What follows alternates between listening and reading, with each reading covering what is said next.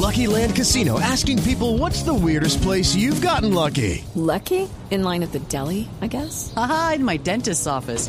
More than once, actually. Do I have to say? Yes, you do. In the car before my kids' PTA meeting. Really? Yes. Excuse me, what's the weirdest place you've gotten lucky? I never win and tell. Well, there you have it. You can get lucky anywhere playing at LuckyLandSlots.com. Play for free right now. Are you feeling lucky? No purchase necessary. Void where prohibited by law. 18 plus. Terms and conditions apply. See website for details.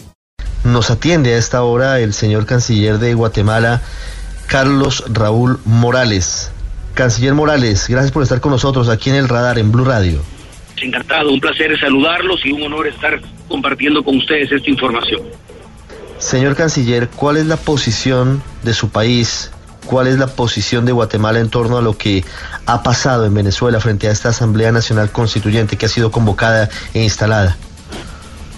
De mucha preocupación, de mucha preocupación, pero por supuesto Guatemala es un país respetuoso del Estado de Derecho.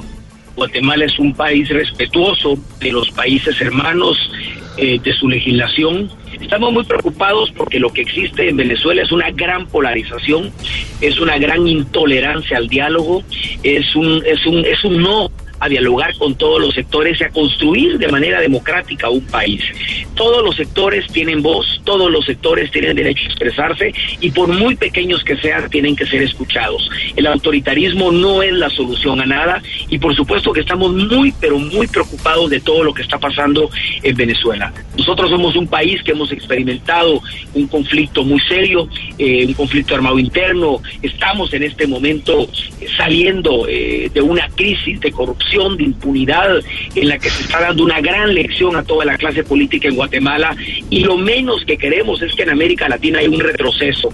Todos los sectores que conforman la sociedad venezolana, que conforman el Estado venezolano, están obligados a respetar la ley, están obligados a respetarse entre ellos, a respetarse sus derechos humanos, principalmente la vida, y por supuesto encontrar una solución a esta crisis que solo ellos van a poder solucionar. ¿Guatemala reconoce la Asamblea Constituyente de Venezuela? Guatemala reconoce el Estado de Derecho de Venezuela.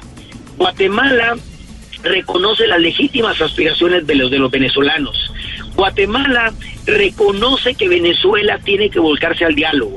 Y Guatemala ha expresado que esta asamblea que eligieron el domingo no puede sustituir de ninguna manera a la asamblea democráticamente electa hace dos años.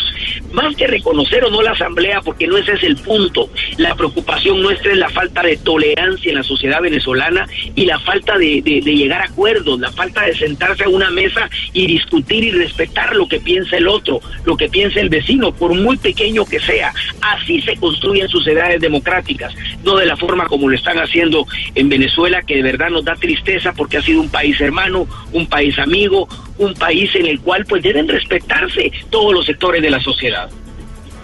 ¿Cómo se han visto afectadas las relaciones diplomáticas y económicas y turísticas de Guatemala con Venezuela por la crisis? ¿Hay algún estudio, hay algunos eh, números sobre eso?